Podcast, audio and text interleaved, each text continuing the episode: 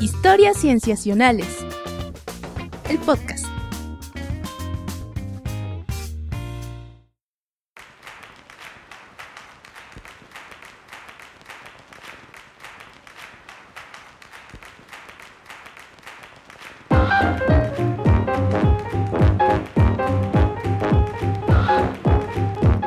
Bienvenidos a Historias Cienciacionales. Es un gusto estar de nuevo con ustedes en este nuevo episodio en el que hablaremos de lo más interesante y atractivo de la ciencia de los últimos días. Patch, qué gusto tenerte aquí. Hola Víctor, ¿cómo estás? El gusto es mío, como siempre. Como siempre, como siempre que nos reunimos a platicar acerca de estas cosas que nos interesan, que nos llaman la atención y también puede ser que consideramos sumamente relevantes, Patch. Ah, claro. La ciencia siempre es relevante, Víctor. siempre, yo creo que siempre hay alguna forma de encontrarle relevancia a lo claro, que y de hecho, esté ocurriendo. Ajá. Incluso siento que el tiempo no nos alcanza, Víctor, para expresar todo lo que sucede en el mes, pero esperemos que esta selección les guste de este, de este mes y pasaron muchísimas cosas interesantes. Así es, y creo que, pues bueno, vamos a irlas poniendo este, una por una, por supuesto. ¿Te parece bien, Pache? Sí, empezamos Me por parece el principio. perfecto. Empecemos pues. Today, we're thrilled to announce that scientists have detected gravitational waves coming from the collision of two neutron stars, the smallest and densest stars. This event occurred 130 million light years from Earth in a galaxy far away. Muy bien, esta es la primera sección, Patch. em, y es acerca de una nota que resonó mucho en los medios hace un par de semanas, porque realmente es un hito, por lo menos para este campo de la física. Yo entendería, yo creo que un hito para todos, yo creo que sí. para cada descubrimiento. Sí, sí, no, un hito para, para todos los campos de la ciencia, para la humanidad en general, lo pondría así. Ah, ah, este descubrimiento en particular. Ah, ¿cuál es, Víctor? Estamos hablando, por supuesto, de la observación de una colisión de estrellas de neutrones que fue recogida por los observatorios de ondas gravitacionales. Chapam.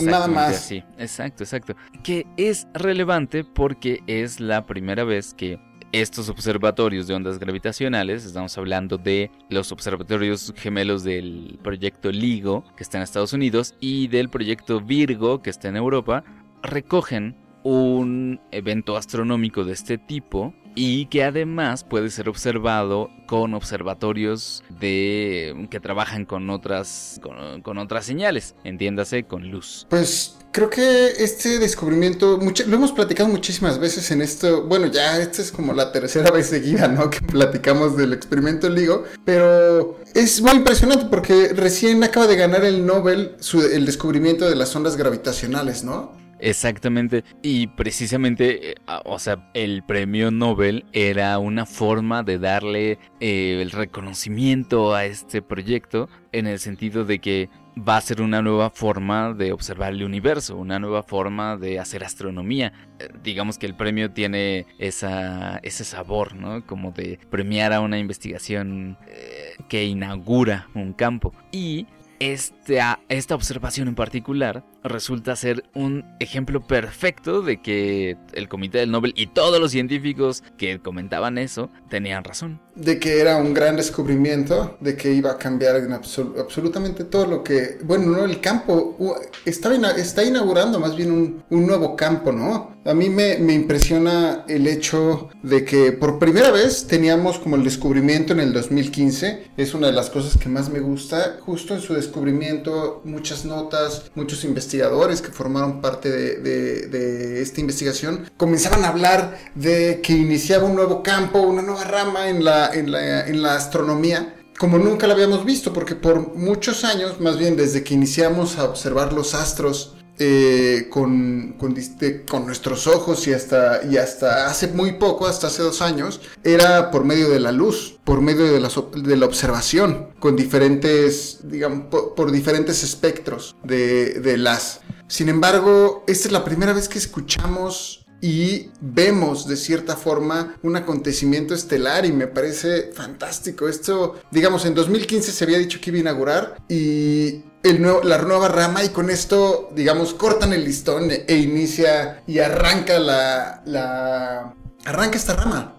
Y fue en un periodo muy corto de tiempo. Exacto, fue en un periodo muy corto de tiempo y, digamos que dio frutos de, manera bien rápida. Y es que la mayoría de los, bueno, más bien todos los anteriores eventos astronómicos que habían observado los observatorios que trabajan con ondas gravitacionales habían sido colisiones de hoyos negros, eh, fusiones de hoyos negros, que, bueno, por supuesto no emiten luz ¿no? Cuando, cuando pasa eso. Entonces la única forma de detectarlos, eso era lo interesante, era por medio de ondas gravitacionales y ya ahí se...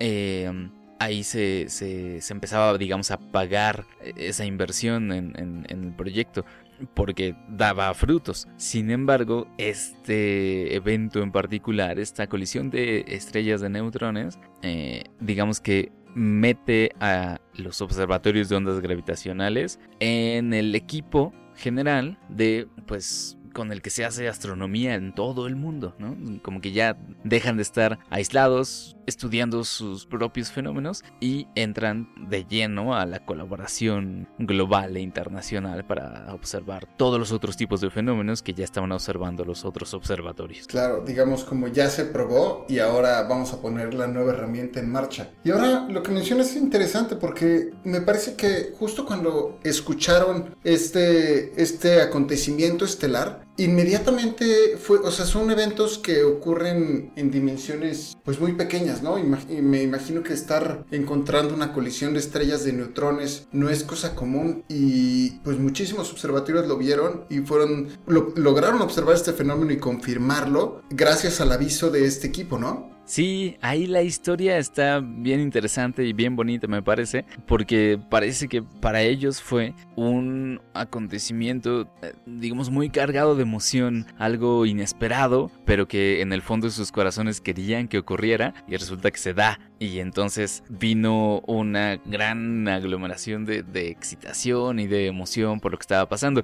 Fíjate que empezó todo en uno de los dos observatorios eh, del LIGO. Digo que son dos porque el mismo proyecto LIGO ubica dos máquinas en dos diferentes puntos de Estados Unidos para poder triangular y para poder corroborar señales que puedan llegarle. Entonces precisamente una de esas máquinas recogió una señal que era muy inusual a las anteriores que habían estado recogiendo, las que venían de hoyos negros, porque esta señal, a diferencia de las anteriores que duraban fracciones de segundo, esta estaba continuada y alcanzó cerca de los 100, 100 segundos de duración, lo cual les pareció muy extraño. Pero gracias a que tenían la máquina gemela en el otro punto del continente, pues pudieron corroborar que si era una señal real, que no era algo causado por las vibraciones del ambiente en el que estaban o por alguna otra cosa que generara ruido. Y además tenían el tercer observatorio de ondas gravitacionales en Europa, ahora sí como que en un lugar bien distinto del globo entonces, gracias a esos tres pudieron decir, sí, es una señal que está viniendo de esta zona más o menos del espacio y parece que es algo importante, que es distinto, no son hoyos negros, es otra cosa, probablemente sean estrellas de neutrones colisionando. Y eso solo se pudo corroborar gracias a que empezaron a entrar en acción todos los otros observatorios que, que también apuntaron sus, aparatos hacia la región que estaban avisando y pudieron ir recogiendo las señales adecuadas de manera que empezaron a confirmar de lo que se trataba. Esto es un caso interesante, Pacho, porque el proyecto LIGO desde el principio hizo alianzas con observatorios de todo el mundo, de manera que cuando pasara un evento exactamente de estas circunstancias, exactamente de estas características, ellos entraran en acción y digamos que se sumaran a los esfuerzos de, apuntar sus aparatos al cielo en un punto particular. Entonces es una alianza que se hizo desde hace décadas, casi desde que se empezó el proyecto de LIGO y que ahora está sirviendo. Wow, me impresiona porque, bueno, primero la coordinación, que supongo que los, los, este tipo de telescopios ya están un tanto acostumbrados a colaborar de esta forma, pero le pone un poco de esteroides a la, a la ecuación de, la, al sistema de telescopios, porque es como tener a un ¿cómo lo llamarías? ¿Cuál sería el sinónimo? Porque es como de estar, de estar observándolo, ahora tienes a alguien que puede señalar y decir, ahí hay algo, y allá hay otra cosa. Y tienen razón, ¿no? Con eventos gigantescos, no es como con absolutamente todo, ¿no? No nos va a señalar planetas habitables, o nos va a señalar, allá hay una luna, o allá hay, no sé, un sol gigantesco, sino eventos masivos como son cuando se estrellan eh, hoyos negros o cuando se colisionan, por ejemplo, en este caso las estrellas de neutrones. Pero de todos modos me parece fantástico poder percibir ahora con una gran velocidad este tipo de fenómenos. Sí, y, y que digamos, la coordinación científica esté tan bien aceitada que pueda salir, puedan salir resultados gigantescos a partir de una coordinación y una organización de una comunidad muy grande. Eh, y déjame te platico, Patch, que eh, las declaraciones de algunas de las personas que, está, que estaban en el momento mismo de la detección y que, bueno, fueron responsables de coordinar este esfuerzo, eh, son, son muy bonitas de leer, porque precisamente hablan de esa emoción que estaban sintiendo, ¿no? Por ejemplo, está en la página de internet de la, de la Universidad Tecnológica, Tecnológica de California, la Universidad Tecnológica de California, Caltech, que es la universidad, una de las universidades responsables del LIGO, mm, tienen algunas pequeñas declaraciones de personas involucradas, ¿no? Por ejemplo, está Mike Zucker, que es un, científico de sistemas del LIGO, dice que estuvo literalmente despierto por varios días después de este evento,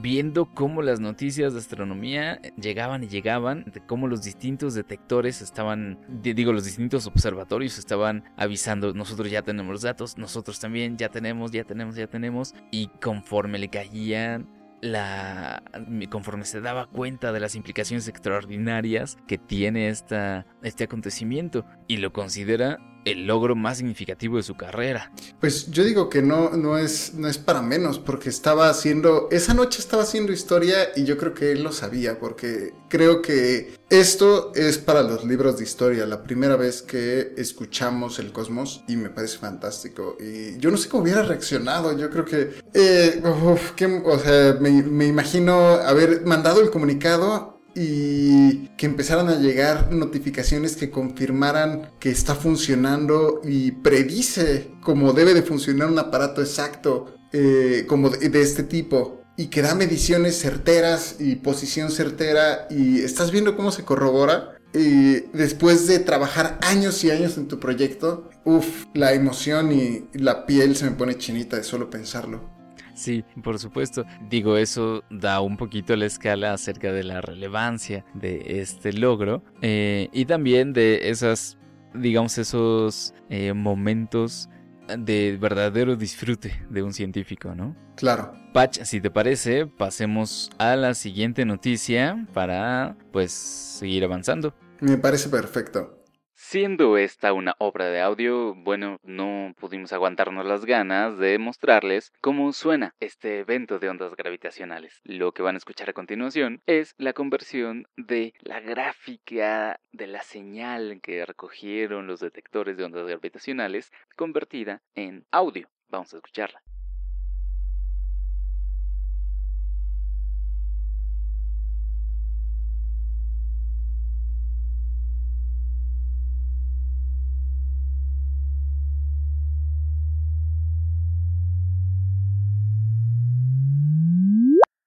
Ahora sí, a la siguiente sección.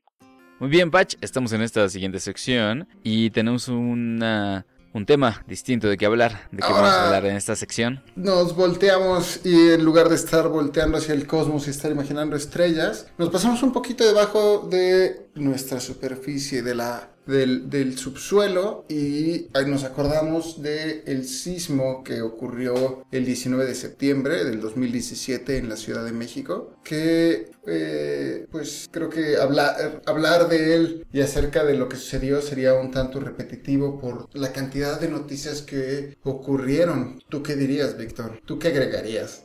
Pues que sí, efectivamente es una un suceso que se convierte en un desastre natural por varias razones y que al haber ocurrido en un centro de población tan grande como es la Ciudad de México, em, pues tiene, ha tenido muchas distintas aristas desde el cual se ha abordado Patch. Eh, pues claro que están las tragedias personales, que son muy lamentables. Eh, claro que están por otro lado estas historias de colaboración, de gran solidaridad entre todos, que son, digamos, que tienen un toque tan positivo. Eh, y por otro lado están, digamos, esos temas que invitan a la reflexión después de, eh, después de esas emociones tan grandes que uno siente. Eh, no está de más llamar a la reflexión y a temas que nos pueden llevar a temas académicos y científicos, Claro, y, justo de eso, bueno, eh, justo de eso es lo que habla esta, este estudio que sacó el Centro de Geociencias de la UNAM junto con el CENAPRED. y es curioso porque lo, el, el estudio que sacaron pocos días después, el 21 de septiembre, que es lo que nos atañe en esta sección, es el análisis de vulnerabilidad física, la subsidencia y agrietamiento en la Ciudad de México. Que este, este trabajo lo presentan estas dos instituciones para identificar cuáles son las zonas, pues, que son más susceptibles, donde va a ocurrir un mayor, donde es, donde es más probable que ocurra un desastre dentro de la Ciudad de México. Y es curioso porque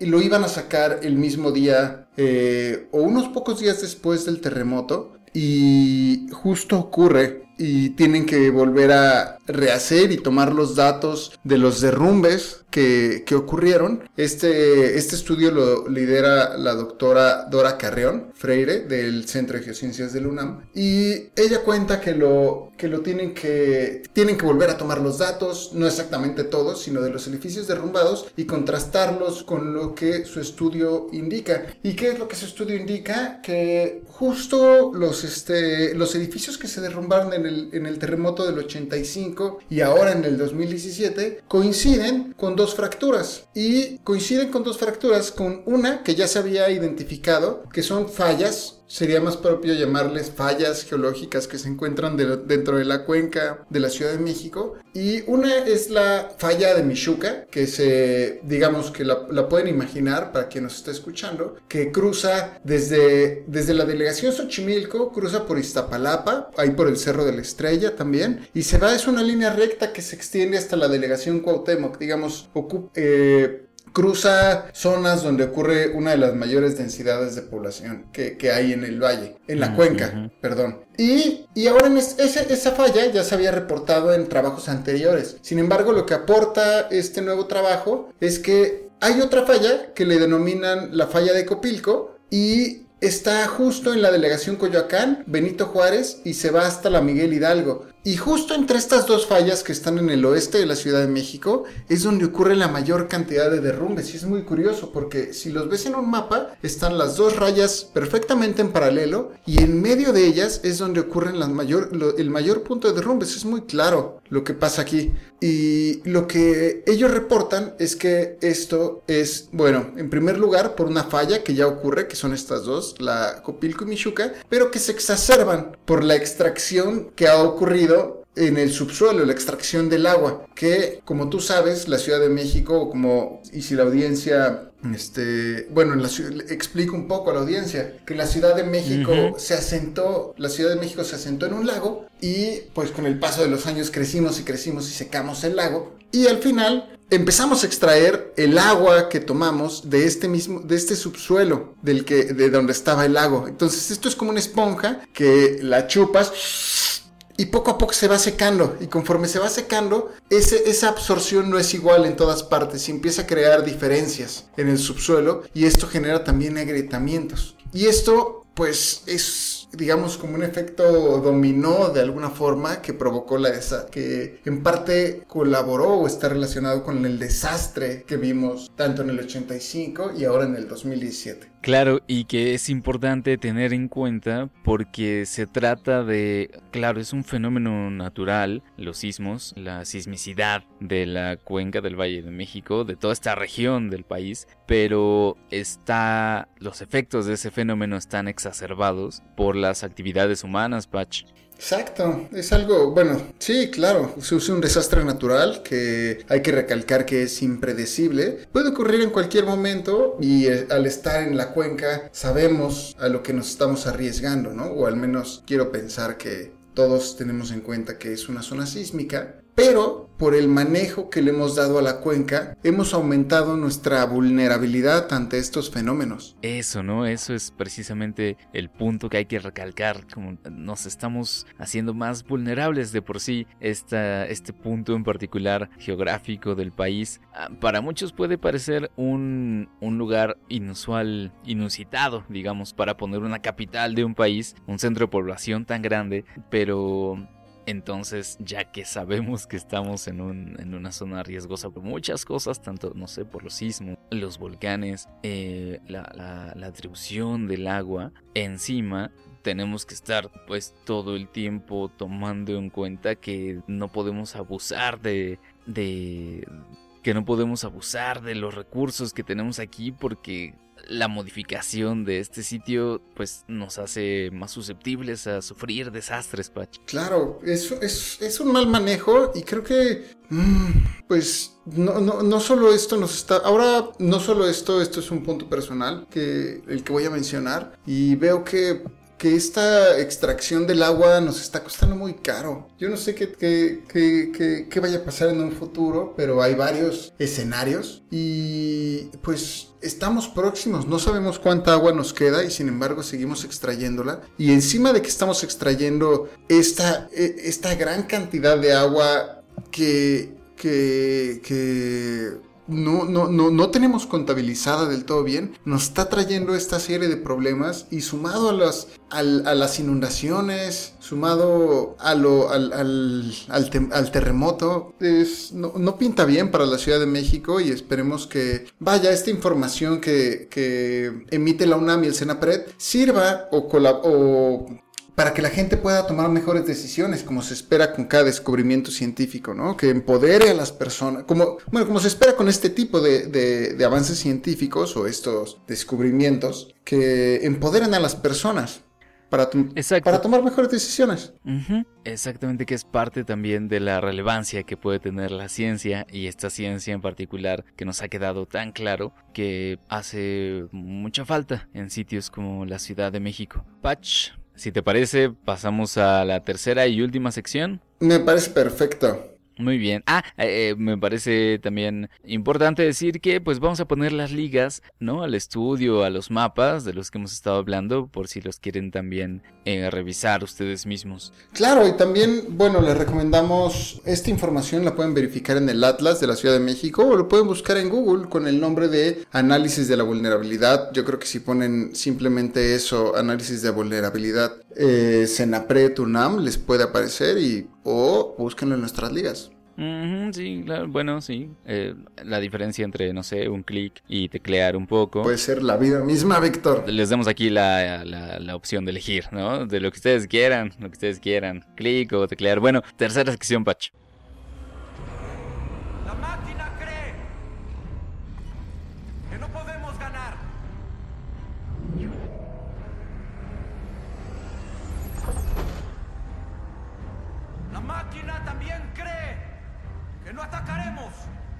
Patch. Pero aquí estamos, en el precipicio de la última batalla. Si morimos esta noche, la humanidad muere con nosotros. Y entramos ahora a la tercera sección de este episodio Patch y última. Entramos a la tercera y última sección y Víctor, esta sección para mí eh, me gusta mucho, es muy especial. Una, porque tiene inteligencia artificial. Ah, sí. Y otra, porque voy a mencionar a Elon Musk. Una que otra vez. Una que otra vez, como acabas de hacer ahora. Pero antes que nada, ¿por qué no presentamos a nuestro invitado en esta ocasión? Tenemos un invitado especial, esta vez en Historias Sensacionales, que no es ajeno a la audiencia de Historias Sensacionales, sobre todo si nos siguen desde nuestros episodios pasados Em, tenemos con nosotros esta vez a Axel. Hola, ¿qué tal? Buenas noches, muchas gracias por la invitación, muchachos. Nombre, gracias a ti, Axel. Axel, Gracias a ti, Axel. Axel Becerril, te dicen. Sí. Te sí, han este, escrito ese nombre en algunas actas de nacimiento. Ajá, sí, sí, este, no lo hice yo, Mm, pero, pero sí tengo entendido que alguien se encargó de eso. mm, De tenerlo mm. por escrito, que era como importante. Muchas gracias por estar aquí, Axel. Sí, no a ustedes por la invitación. Eh, Axel. Y voy a introducir por qué estamos, lo que nos atañe en esta sección. Y esto es el, pues digamos, la presentación ante sociedad de AlphaGo Zero, que es la última versión de la inteligencia artificial, como le llaman, de la empresa, bueno, de la subsidiaria de Alphabet, que es DeepMind, que es como el ala de Google, de Alphabet. Me cuesta mucho trabajo diferenciar, siempre mencionar entre Google y Alphabet. es lo que ellos Pero- quieren, Patch. lo que ellos quieren. Pero bueno, eh, resulta que en esta ocasión DeepMind, como ustedes recordarán, había estado publicando sus distintas inteligencias artificiales en las que se ha centrado en jugar el juego de Go. Nada más como una recapitulación con el paso de los años, es que hace aproximadamente unos que tres años se presentó la primera versión de su inteligencia artificial que llamaron AlphaGo. Y, y fue cuando empezaron a eh, demostrar cómo con estos nuevos algoritmos de aprendizajes de máquina hemos logrado conquistar co- eh, pues distintos, disti- que, que las máquinas manejen distintas complejidades a la hora de la toma de decisiones y esto lo demuestran a través de este juego. Con el paso del tiempo se han desarrollado y han ido mejorando y fue que entregaron a AlphaGo eh, Lee, que no sé si te acuerdas que esta AlphaGo se hizo muy famosa cuando venció al campeón mundial de este juego de Go. Y después, poco tiempo después, sacaron su versión, su penúltima versión, que fue AlphaGo Master, que algo curioso es que la metieron a jugar a esta inteligencia artificial al Go en foros en línea, en juegos en línea contra campeones mundiales y les fue ganando uno tras otro, tras otro, tras otro, hasta que venció a todos y se volvió el AlphaGo Grandmaster del juego de Go. Y, y ahí no se cansaron. Y es lo que nos. Y, y este es el gran, gran, la gran presentación que hizo David Silver, quien dirigió el estudio. Y lo publicó este, este algoritmo que lo llamó en la revista Nature y lo tituló Mastering the Game of Go Without Human Knowledge. Algo así como. eh, ¿Cómo lo traducirías tú? Como Pues dominando, la- Dominando el- el juego de Go. Sin eh, conocimiento, sin humano. que sin esto- conocimiento humano. Exacto, y es que con esta, con, e- con- en, en- en- de formas, eh, en las versiones anteriores se le habían dado a estas, a estos bots, digamos, ejemplos de cómo jugábamos los humanos. Y a través de esos ejemplos los hacían ir aprendiendo las jugadas. Y también los hacían jugar con base en esto contra ellos mismos. Y así aprendían a jugar Go y así llegaban a conquistar y superar a los humanos. Sin embargo, con esta nueva presentación de AlphaGo Zero cambiaron un poco las cosas. Y a este, este, este algoritmo que presentan utiliza una técnica que llamamos como aprendizaje mm, sin etiquetas, si lo quieres llamar de alguna forma, como no estructurado o no supervisado, es, es más apropiado decir no supervisado, en donde simplemente la dejan en un ambiente, que en este caso es el juego de Go, y únicamente se pueden hacer estas reglas. Y sin decirle cómo se juega o, simple, o nada, simplemente dejándole este ambiente, dejan que la máquina vaya moviendo las fichas y se le da, la penalizan o la recompensan dependiendo si hace bien un movimiento, es decir, si gana o si conquista más fichas o hace movimientos que lo llevan a ganar el juego. Y de esta forma lo ponen a jugar durante 40 días millones y millones y millones y millones de veces contra sí misma. Y a lo largo de un, un periodo muy corto de tiempo logra ganarle a AlphaGo Master, que es la que, la que llevaba la delantera en este tiempo. Y no solo le logra ganar, sino le logra ganar en un 100% de las veces. Y esto es fantástico porque ahora no se le tuvo que enseñar nada, simplemente se le dejó, digamos, en una pecera y se convirtió en lo mejor que hemos visto en este campo. Me suena dramáticamente familiar al argumento de Dragon Ball, Patch. ¿Cuál argumento de Dragon Eh, Ball? Pues yo veo aquí a una entidad que está entrenando constantemente para ser la mejor. No, no, no. Bueno, si ves que si, si le dejas el nombre, pues sí, ¿no? Es como las transformaciones de Goku. Eh, Un poco. No, pero me gustaría aprovechar que tenemos invitado a Axel acá para platicar un poco acerca de, digamos, qué significa para la inteligencia artificial este, este logro, porque dicho así como nos lo contaste, Patch, eh, a nosotros, bueno, no- nos puede dar como por imaginarnos eh, que estamos en algún momento muy histórico de la inteligencia artificial, si se puede decir de alguna forma, y que em, porque suena tan a ciencia ficción, o sea, suena tan a futuro que co- como que nos gustaría saber si, si es cierto si nos tenemos que pellizcar en algún lado para, para saber si estamos soñando o no, o si es simplemente el desarrollo natural de las cosas, un programa que sin que no se le enseñe a jugar, más solamente se le den las reglas del juego y se convierte en el mejor de todos, puede incluso superar a otras inteligencias artificiales.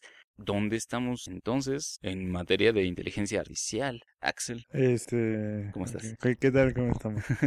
Eh, bueno, am, creo que igual tengo que explicar. eh, yo soy estudiante de Ciencias de la Computación en la Facultad de Ciencias de la UNAM. Y pues Ciencias de la Computación es pues toda esta área de problemas sobre las cuales pues descansan cosas como pues como esta en particular, ¿no? La inteligencia artificial. En el en, en, en, en la facultad llevé eh, una materia sobre autómatas y redes neuronales, ¿no? Sí he implementado como redes neuronales muy sencillas, este, pero también como que hasta ahí llega mi conocimiento, ¿no? Este, la, la clase no es más que pues una introducción a toda esta área, ¿no? Que, que es bastante grande.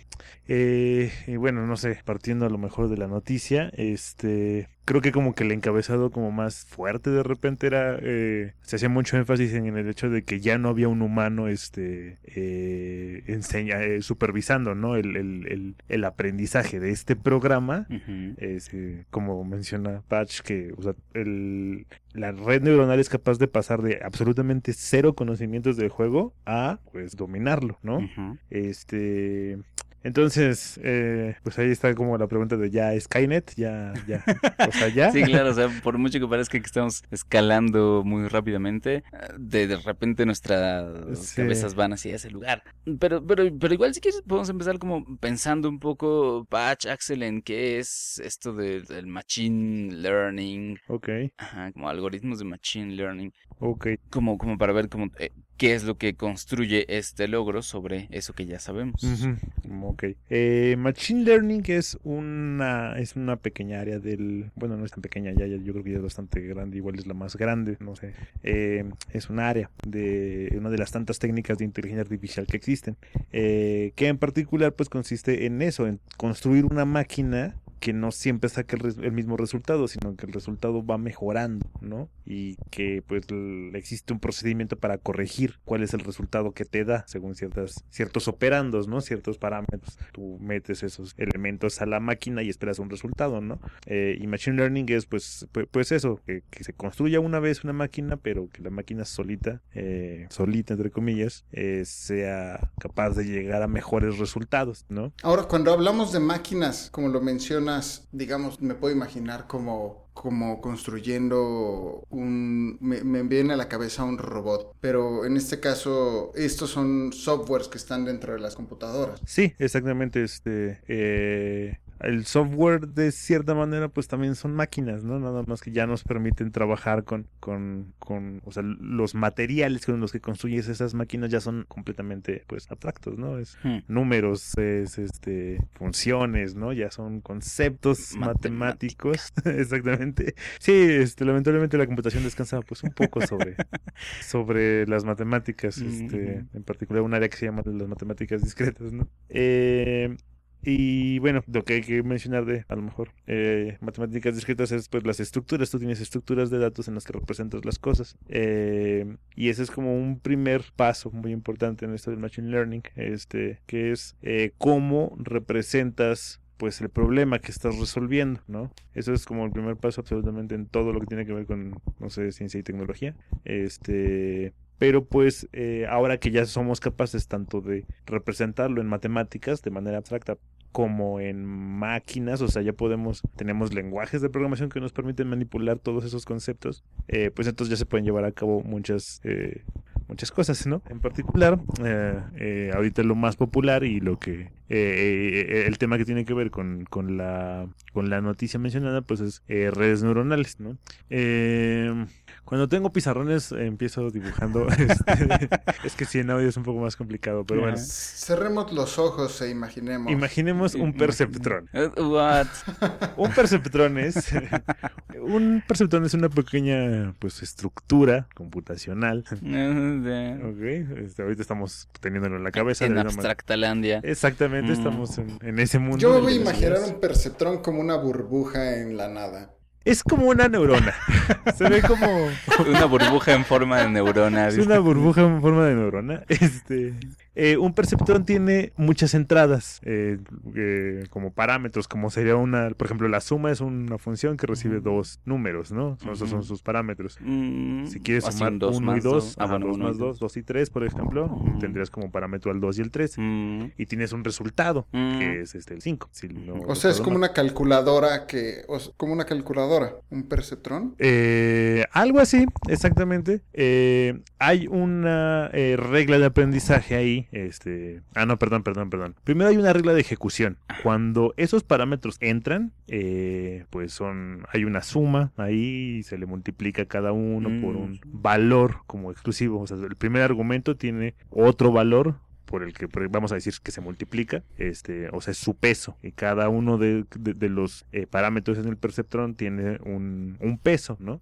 A la hora de hacer esta suma y la multiplicación, sale un resultado, ¿no? Lo que quieres es que el resultado sea el correcto. ajá. Porque hecho así de, de entrada, pues cuál- cuáles son los valores que se le ponen primero a los, a los pesos, ¿no? No se sabe absolu- absolutamente nada. Entonces, el aprendizaje viene eh, en ese momento. Tú dices, ah, ok, yo quiero que cuando entren estos valores el resultado sea, o sea, si, si entra un 2 y un 3, Ujú. el resultado tiene que ser 5. Ujú. Entonces lo que haces es eh, aplicar otro algoritmo, pero ese lo que hace es modificar esos pesos que, que, que durante la ejecución están intactos, ¿no? Nada más Ujú. funcionan. O sea, son, son operados junto con los demás argumentos y para dar un resultado, pero aquí lo que haces es medir cuál fue tu error, Ajá. ajustarlo para reducirlo Sí. y pues adoptar esos nuevos valores para todos los pesos internos. Es decir, que tú como humano estableces el resultado que quieres Exacto. y dejas que el algoritmo eh, haga lo que tenga que hacer. eh, que igual no te importa mucho lo que esté haciendo, siempre y cuando pueda ajustarse y dar el resultado que tú quieres. Exactamente, exactamente. Mm. Y eh, pues vas a tener muchos casos, no nada más tenemos el 2 y el 3, ¿no? Si quisiéramos hacer algo que aprenda a sumar, pues vamos a tener que pasarle pues varios números, ¿no? Hay, hay muchos números este, naturales, se les llama, son... Ajá. Ah, o sea, aquí estás hipotetizando de un programa que Aprendería aprenda a sumar, sumar. exactamente. Ajá. El perceptrón, eh, así lo pueden bu- buscar como en Wikipedia y pueden ver ahí como las matemáticas. O les podemos poner la liga o, o Wikipedia, como quieran, sí. Ajá, sí, Sí, podemos encontrar un artículo. Eh, un perceptrón puede ser entrenado para aprender, bueno, para que haga operaciones lógicas. Eh, por, o sea, eso es álgebra booleana, lo verdadero y verdadero es verdadero, verdadero y Ujú. falso es falso y esas reglas puedes puedes hacer una una un perceptrón puede aprender a hacer el AND, otro perceptrón puedes entrenarlo para que haga el OR, este y, así con, con entrenamiento, ¿no? O sea, tú lo ejecutas, checas que el resultado esté bien y, hasta- y llega un momento en el que ya siempre va a estar bien. Ese es como el primer ejemplo que se hace, ¿no? Eso es como un- el- la red neuronal más pequeña, solamente una pequeña neurona.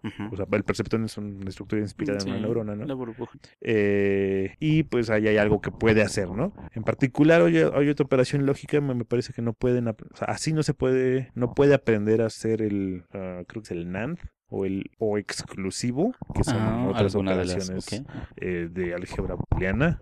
Pero entonces ya lo que ocurre es que empiezas, o sea, dices, bueno, si aquí al perceptrón le entran varios valores, saca uno, ¿qué tal que esos valores vienen de otros perceptrones, no? Y entonces ya empiezas a, en vez de tener un perceptrón, pues tienes una red de perceptrones, puedes tener varias capas. Y luego los puedes acomodar de muchas maneras.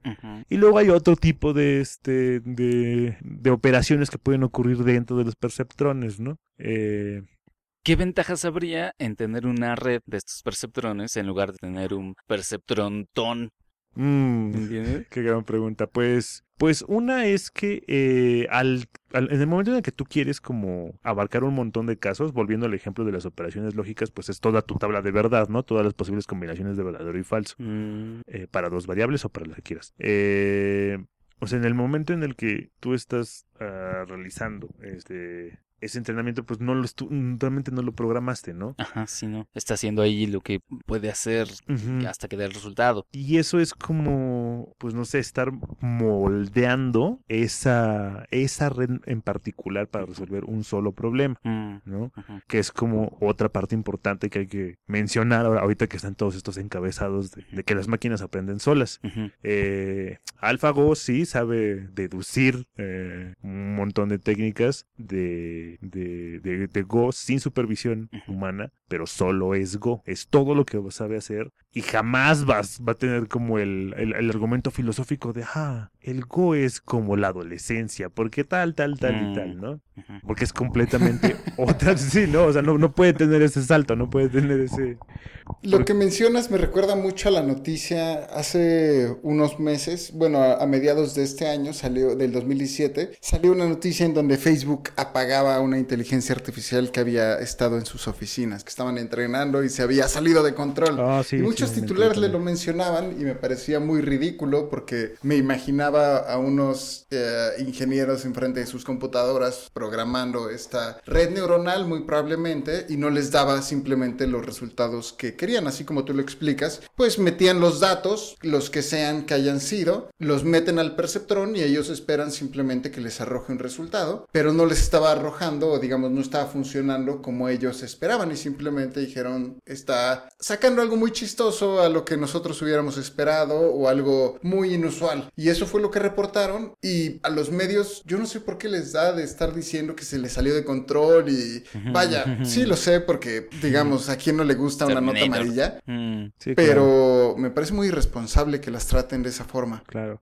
Bueno, un- secreto de la computación es que todo el tiempo las cosas salen de control, así que ta- tampoco es noticia cuando las cosas Ay. salen de control. Exacto. ¿no? O sea, todo el tiempo es, uy, hay que reiniciar esto porque ya se trabó, hay un montón de procesos corriendo porque hicimos algo mal y se multiplicaron y ya, ¿no? Sin embargo, solo cuando metes la palabra inteligencia artificial es cuando la gente se empieza a espantar y ocupar titulares. Sí, claro. Justo antes de entrar al, al- al- al aire en esta ocasión, estaba viendo una noticia de eh, que no sé si debamos siquiera mencionarlo, si no, si no me editan, pero No, aquí por favor, no se edita a nadie. Sin pena. Sí, o, o sea, es un chisme que dice que eh, hay una... eh, hicieron un robot eh, que conversa en Arabia Saudita. eh, Ah. se supone que ya usa inteligencia artificial para las conversaciones y que ahorita les, o sea, salió a exigir eh, su ciudadanía. Mm, ¿no?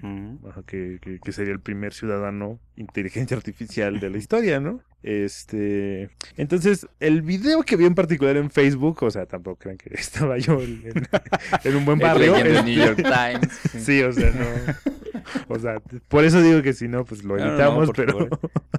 eh, o sea, en el video incluso como que atacaban un poco el, pues, el- la idea, ¿no? Como, ah, este. Pues realmente es un robot como más para el espectáculo, ¿no? No es realmente que sea inteligente, sino que maneja la conversación y pues juega, ¿no? Eh, y, y- y crea la ilusión de inteligencia. Pero en realidad pues es entretenimiento, es un, es un, pues un como pequeño juego, ¿no? De conversaciones que se puede tener con, con el robot. Este, Y justo, eh, qué bueno que lo mencionas, así como lo estás mencionando, porque es importante como aclarar que ni siquiera estamos hablando o ni siquiera se reconoce como la inteligencia artificial, o sea, estamos ahorita hablando y usando la palabra inteligencia artificial como si fuera cualquier cosa, y con lo que estamos trabajando ahorita es como se le, nada más una pequeña diferencia, no es inteligencia artificial, sino se le conoce como inteligencia artificial débil. Y eso es con lo que estamos trabajando ahorita, en donde solo cumplen los algoritmos una función muy específica, así como mencionabas que jugaba, esta máquina jugaba Go, no deja de solo jugar Go. Y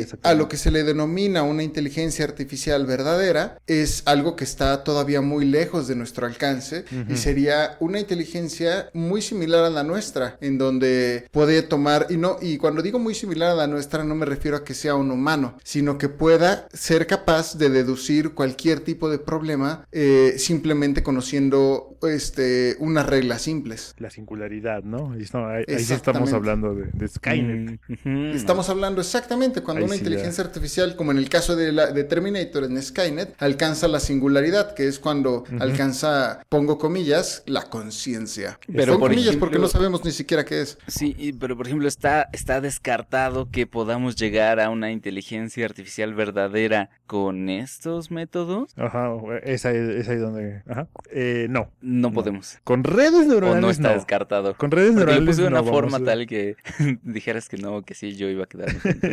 Voy a ponerte un ejemplo, Víctor. Alguna vez lo leí y me parece muy acertado. El, el- el hecho de estar, bueno, como introducción, el hecho de estar jugando con juegos como estos nos permiten descubrir a nosotros como humanos cómo enseñarle a las máquinas a cumplir ciertas tareas. Ahora imagínate, muchos, muchos, no es que sea igual, aclaro, no es que sea igual lo que voy a mencionar, pero lo puedes ver de como este punto de vista, que en el mundo del RNA se empezaron a juntar una molécula con la otra, se empezaron, por un lado por aquí empezaron a desarrollar estructuras de, proteínas y por otro estas otras, y de repente se encuentran y empieza un cóctel de reacciones exotérmicas que nos llevan hasta nuestra, perdón, de exotérmicas, un, un- un- un- un conjunto de, de- de- de reacciones químicas y interacciones moleculares que nos llevan hasta donde estamos tú y yo platicando. Y en este caso, pues estamos, digamos, haciendo una sopa de muchísimos algoritmos que están cumpliendo muchísimas tareas y poco a poco estamos pues logrando cosas cada vez más y más y más complejas. Y se espera que lleguemos a la sí se espera que lleguemos a la singularidad, de eso no hay ninguna duda. Sin embargo, todavía no tenemos ni llegamos con los conocimientos actuales a este a alcanzarla, pero con estos pequeños avances como lo es AlphaGo, estamos un pasito más cerca. Entonces, em, eso quiere decir que Skynet, encima de todo, nos va a vencer en Go todo el tiempo.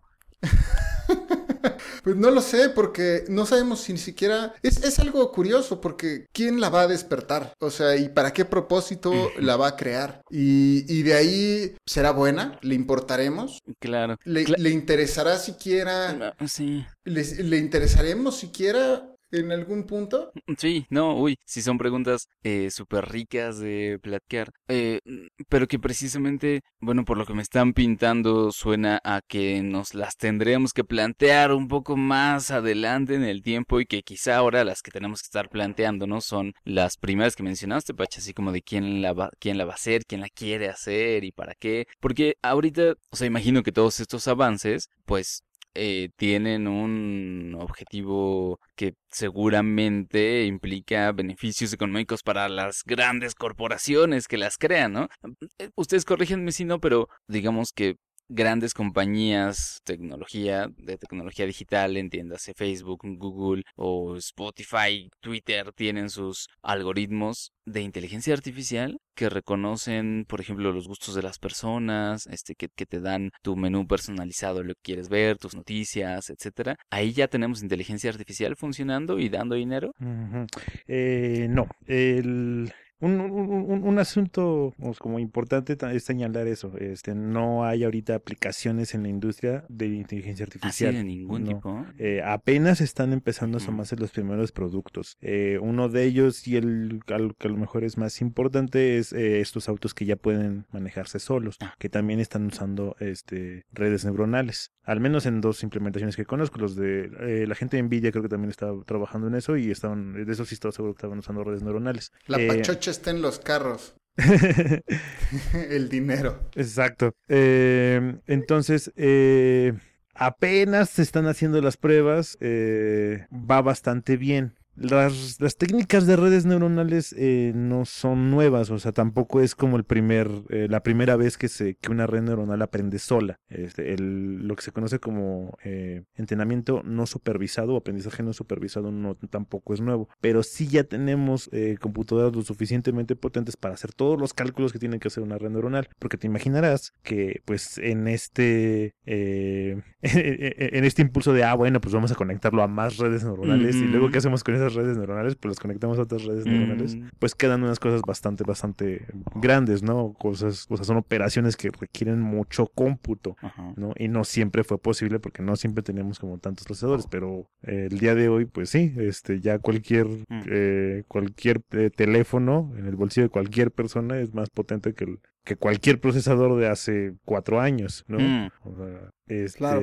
Pero Sí. algo, pero algo también que sí, que sí, que sí valdría la pena mencionar es que a veces las inteligencias artificiales que usamos, que en efecto concuerdo con Axel cuando menciona que no están del todo comercializadas, en la, la principal justo es el coche, ¿no? Que es la más inmediata. Y lo más importante es que crear unas buenas, una buena inteligencia artificial requiere de una gran, gran, gran cantidad de datos. Una buena y exacta requiere muchos datos. Y las únicas personas o los únicos que tienen esa cantidad de datos son las grandes corporaciones como las que tú mencionabas, que son Facebook, Google, Microsoft Mm. y todos estos grandes gigantes corporativos. Y ellos son los que han podido eh, acaparar este mercado. Por ejemplo, el, la- el Google Pixel, la in- la- el, el asistente que tiene Google Pixel, tiene una gran cantidad de algoritmos metidos ahí de inteligencia artificial que ayudan a cumplir tareas bastante complejas que sorprenderían a cualquier persona de los años 90. Y, por ejemplo, tienes otros inventos un poco más pequeños que utilizan, por ejemplo, no sé si escuchaste hablar de este muchacho que desarrolló un brasier para mujeres que encontraba cáncer, que detectaba el cáncer de mama bast- con bastante exactitud. Mm. Y él utiliza algoritmos de machine learning, que de cierta forma son inteligencias artificiales. Sin embargo, sí es importante mencionar que el verdadero poder, digamos, el que tiene el, el, el diésel del bueno, son estas compañías gigantes.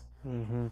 Bueno, ahí también sería importante como separar también los problemas, ¿no? Porque eh, volviendo al Fago, pues es un- una máquina que está diseñada para aprender una cosa, ¿no? Que es el juego de Go. Ya dicho lo anterior sobre redes neuro- neuronales y que, bueno, a lo mejor no nos llevan a Skynet, no deja de ser sorprendente. Como que a partir de ahora la cosa va a ser que alguien logre eh, modelar, ¿no? Porque aquí lo que ocurrió fue que alguien encontró la manera de representar el juego en matemáticas, en, en- programación, de una manera lo suficientemente conveniente para que pues una red neuronal pudiera este pues manipularlo y aprenderlo, ¿no? Que no es nada trivial, ¿no? No, no es nada trivial, ¿no? Sí, no, Este- es como si Pues hay un paper y todo. Este. Ajá, no, no, pero además, o sea, un juego, pues son sus reglas y su sustento material. Entonces, o sea, yo puedo ver el tablero de ahí con las fichas, pero hasta que no me expliquen las reglas de una forma que yo las entienda, o sea, que usen el lenguaje adecuado y las palabras precisas para que yo sepa qué pasa ahí, hasta entonces no conozco el juego, ¿no? Entonces ahí está representado en mi mente. Mm, y buen eso punto. es como, eso tiene su grado de complejidad, que te lo expliquen bien, que te lo enseñen bien, ¿no? Sí, o sea, que- Sería- que, que tú lo entiendas. Ajá, exacto. La red neuronal no pasa por ese paso, Mm. o sea, porque tiene, en, o sea, de- desde que la programas, tú le dices, ah, ok, en este estado perdiste. Cuando veas que el Mm. juego está así, quiere decir que perdiste. Cuando Sería- esté así, quiere decir que ganaste. Ah, ok, sí, que sería una forma muy mala, de- bueno, muy cruel de enseñarle a alguien, ¿no? Pero, como, pero fíjate, es así como le enseñamos a las redes neur- Ajá. neuronales. O sea, Mm. nada más le decimos, cuando, cuando esté, cuando este se prende en rojo es que perdiste. Cuando este que se prenda en verde es que ganaste. El objetivo es que esté en verde. Y estos son los movimientos que puedes hacer. Y pues vas, Mm. ¿no? Y entonces empieza a hacerlo y empieza a hacerlo y empieza a hacerlo y se corrige, pasa el, el- el- algoritmo de aprendizaje, corrige los errores y vuelve a, a, este, a, a ejecutar para ver cómo es el, el nuevo desempeño, ¿no? La, a lo mejor eh, sería interesante ahí hacer una comparación con otros tipo, otro tipo de machine learning, ¿no? Porque pa- para dejar un poquito también más claro esto de que aprende sola. Ujú. Eh, por ejemplo, eh, otra área que está usando mucho machine learning es el reconocimiento facial. Eh, eh, un algoritmo en particular que yo llegué a usar es este, una cosa que se llama Viola Jones, es el apellido de las dos personas que escriben el paper. También usan unas estructuras, pero ahí son unas matrices, este, porque hay que analizar áreas sobre, o sea, la imagen es un es una matriz de píxeles, ¿no? Entonces te vas fijando como en áreas. Y bueno, el punto es que ese es un ejemplo de aprendizaje supervisado. Eh, alguien le estuvo metiendo eh, eh, fotografías de personas, ¿no? Y se le indica, bueno, en esta fotografía hay, hay un rostro y tienes que, este, y tendrías que señalarlo, ¿no? Y está por aquí, está por esta área. Y eso ocurre, o sea, tú le das una muestra muy, muy grande porque quieres que aprenda a, a reconocer cualquier rostro humano, ¿no? Se va, se van acomodando estos pesos, estos valores internos de la estructura hasta que lo logra, ¿no? Y tú ya puedes mejorar ese entrenamiento, a lo mejor ya ya vas a necesitar una estructura que te permita representar más cosas, por lo tanto más cara, o sea, más necesita más punch para correr. Eh, pero en- a lo mejor ya puedes pasar a reconocer a una persona, que ya es un reconocimiento más específico, ¿no? Eh, cuando a mí me tocó usar este algoritmo, no lo, lo, lo usamos con personas, sino se inició como una nueva matriz, porque tú puedes eh, bajar implementaciones de este algoritmo y poner tu foto y ver cómo te reconoce, ¿no? Ah. Que es lo que está haciendo, por ejemplo, Snapchat. Este, debe tener un algoritmo parecido Mm. en el momento en el que pues está ahí tu rostro y dice, ah, ya hay un rostro humano, voy a ponerle el filtro este de los lentes, ¿no? Claro. O la- los cual- cualquier efecto Sí, en los rostros, No, los y- conejos, Y los también perros. como la, la- las, las aplicaciones de fotos de Google o de Facebook que de pronto ven a tu amigo y te ponen el cuadro así de, este es fulanito Este de es tal. fulanito de tal, Y ajá. dices, ay, sí. Y pues ya lo quitas y lo quemas en la oficina. Pero eso ya es, o sea, pero viene de algoritmos de Machine Learning. Sí, ese- eso es Machine Learning. Entonces, ese es no supervisado. ¿Por qué? Porque rostros hay un buen, ¿no?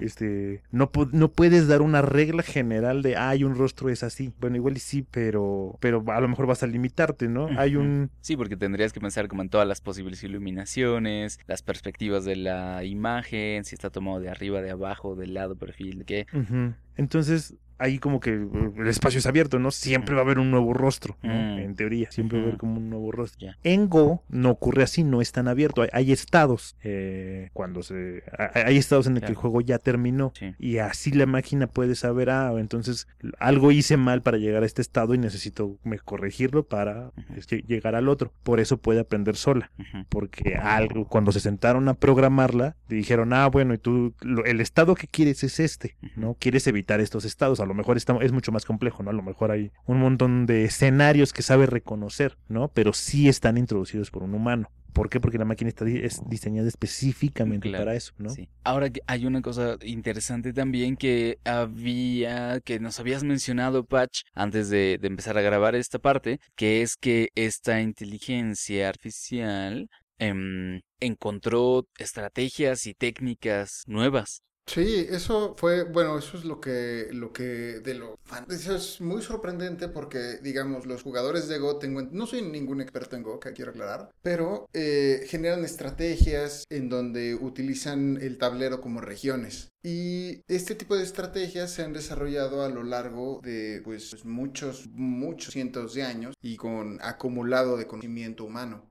Y lo que logra esta inteligencia artificial de AlphaGo 0 es que en poco tiempo logra descubrir por sí misma estas técnicas a las que los humanos nos llevó mucho tiempo descubrir o les llevó mucho tiempo, no me incluyo, pero... bueno, no sé, algún granito de arena habrás puesto. Ay, El efecto ay. mariposa, Patch, piénsalo así.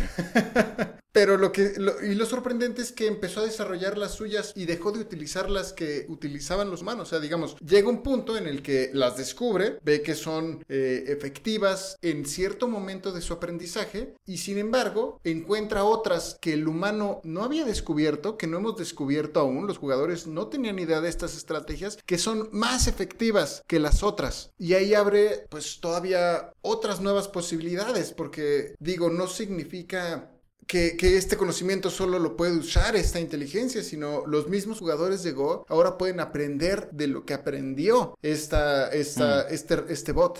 Ya había habido un- un- un- hubo ya un experimento en el que este se hizo una un programa, lo que no recuerdo si usaba, si usaba redes neuronales, pero había ocurrido algo parecido, se le había eh, introducido, había partido de algunos eh, axiomas, eh, algunas, algunos principios básicos de física, y se le deja haciendo cálculos y la y- y- bueno el programa fue capaz de deducir otras leyes de la física este también en muy poco tiempo no en comparación a todo lo que le tomó al, al- a las personas no Newton pues le tuvo que crear una manzana no y tuvo que Sí, salir bueno. a pasear y dijo ay voy a leer y así no Mm, pero la máquina no no este mm, y eso es, eso, eso es como un detalle importante, ¿no? O sea, la, el- la máquina está, o sea, la- hay un momento en el que la sientas a hacer solo este aprendizaje aprendizaje, ¿no? A, a que mejore, a que mejore, a que mejore, que es algo que no podemos hacer con los humanos, porque pues luego tienen que ir a dormir y luego tienen, hacen sindicatos y luego... Sí, ¿no? O sea, se podía en aquel tiempo, no sé, de las pirámides y todo, ¿no? Pero no había la tecnología, este... eh, pero, o sea, pe- pero también hay que entender que eso es lo que también estamos haciendo, ¿no? Como tomar un problema y hacer una máquina que lo resuelve. Cuando haces una máquina, ya, siempre, o sea,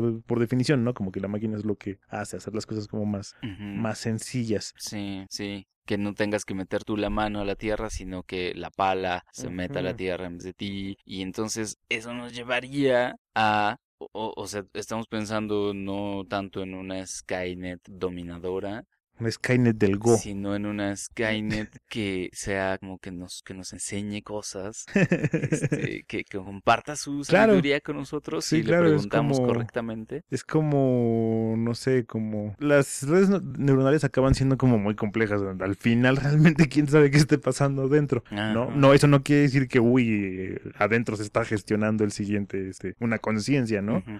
Pero, pero se forman estas estructuras como muy específicas, ¿no? Que son muy, muy, muy grandes y, este, y están diseñadas para una sola, para una sola tarea. Entonces, sí acaban siendo unos organismos muy complejos y organismos, tal vez sería la palabra. Ya Es- te, tra- ya te- ya traicionó tu conciencia. Sí, no, de que son organismos, es que son organismos, son organismos, este. ¿Tú los considerarías organismos? Pues, pues sí, porque, porque tienen como una, ah, o sea, digamos, en el momento en el que alguien eh, se hace mucha investigación sobre qué, cómo se hace esta estructura dentro, este, un- un- una vez que está siendo entrenada, ¿no? Eh, se hace mucha investigación de intentar predecir cómo van a estar este, los pesos, cómo va a estar. Y eso ya es pues un estudio casi biológico, ¿no? Como decir, ah, mira, cómo, cómo crecen los números ahí dentro, ¿no? Mm. ¿Cómo, o cómo se propaga la información? ¿O qué elementos son más, en, bueno, modificados que, que otros, ¿no? Pues hasta cierta forma se forma un sistema con sus propias reglas con base en esos algoritmos, ¿no? Sí, exacto. Con base en los datos con los que los alimentas. O sea que nos pueden estar ayudando a hacer cosas y resolver problemas de algún tipo, pero no nos están ayudando a entender cómo se resuelven esos problemas porque tenemos que meternos a estudiarlos de inicio. Pues mm, no precisamente, digo, por ejemplo, pongo el, mencioné que iba a hablar de Elon Musk y no voy a perder la Ah. oportunidad. Y para eso pongo el ejemplo que desarrollaron en OpenAI, que fue eh, también hace pocos meses, no Ajá. exactamente no recuerdo, pero a mediados del 2017, eh, arrojaron este nuevo, bueno, publicaron este nuevo algoritmo que se llama este, política de optimización proximal. Y lo que hacen con este algoritmo es enseñarle a robots dentro de eh, ambientes virtuales, digamos en las computadoras, eh, cómo caminar, cómo moverse, cómo esquivar. Y no solo eso, sino que con este algoritmo lograron enseñarle a una máquina cómo jugar Dota 2, que es una especie de League of Legends, en donde en este caso se enfrentaron uno contra uno en las reglas de este juego, en donde se trata de conquistar el territorio del enemigo. Ujú. Y eh, utilizaron este algoritmo para que la máquina pudiera aprender jugando contra sí misma, algo un tanto similar a lo que hizo AlphaGo Zero. Sin embargo, son algoritmos distintos, cabe mencionarlo. Y lo que hacen es enfrentarla a sí misma y en poco tiempo, al, al- al- al- al poco tiempo, a los pocos días de estarla entrenando, podía ella enfrentarse con, eh, con jugadores profesionales que juegan este eSport y los podía vencer. Pero lo importante, y por lo que lo menciono, es que sí era abrumadoramente mejor que cualquier otro humano jugando este juego. Pero esto le permitía a los jugadores aprender de esta máquina y de sus errores. Digamos, la máquina había aprendido a explotar como a explotar debilidades como ningún otro humano lo había hecho. Mm, digamos, se encontró caminos que los humanos no habían podido observar. Y los humanos ahora pueden aprovechar estas nuevas técnicas que desarrolló este robot para enfrentarse con otros humanos. Digamos, potenciali podemos potencializar. Este es un ejemplo de cómo una inteligencia artificial o este algoritmo puede eh, incrementar nuestras habilidades como humanos. Exacto. Y bueno, creo que podemos dejarlo aquí porque me gusta esta sensación de pensar en, en una eh, en una Skynet este que más bien le va a brindar a la humanidad la oportunidad de mejorarse continuamente. No si dejamos que Zuckerberg la controle, pero Bueno, esa es cuestión de otro tema, Patch. Sí, perdón. Eh, no, no, no, no, digo que no está enteramente cerrado, sino que por cuestiones de tiempo tendremos que dejar para otros momentos. Sin embargo, me gustaría agradecer mucho a Axel Becerril por haber estado con nosotros. No, al contrario, gracias a ustedes por, por invitarme a crashear su programa. Ah, no, no, por favor, por favor. Muchas gracias, Axel. A ti, a ustedes. Y si no hay alguna otra cosa que mencionar de esta sección, Patch, vamos a la despedida. Muchas gracias por habernos escuchado. Les agradecemos enormemente y les recordamos que podemos recibir sus comentarios de todo tipo en, bueno, ya saben, nuestras redes sociales. ¿Cuáles son, Patch? Pues nos pueden encontrar en Twitter como arroba cienciacionales, en Facebook como historias cienciacionales y pueden encontrarnos en su podcast, iTunes o no lo sé, en su app favorita para echar podcast. Sí, como ahí estamos. Historias cienciacionales. Exactamente. Y Axel, ¿tú quieres dar tus métodos de contacto, tal vez? Eh, estoy en Twitter como ESE, C de casa A, eh, así como en Tumblr, que creo que son los dos lados donde más hablo de programación y estas cosas. Perfecto, perfecto. Y bueno, eh, ah, ¿tú quieres dar el tuyo personal, Patch? Claro, me pueden encontrar como arroba pachecovv en Twitter. Ok. Y a mí como arroba Víctor Rogelio. Y bueno, se despiden de ustedes precisamente Víctor Hernández. Rodrigo Pacheco. Y como invitado especial, Axel Becerril. los esperamos en el siguiente episodio de Historias Cienciacionales que vendrá también pronto. No tiene fecha en el calendario. Es como cuando el amor llega así de esta manera. No tiene fecha en el calendario. Pero estaremos en algún momento con ustedes. Así que gracias por escucharlo.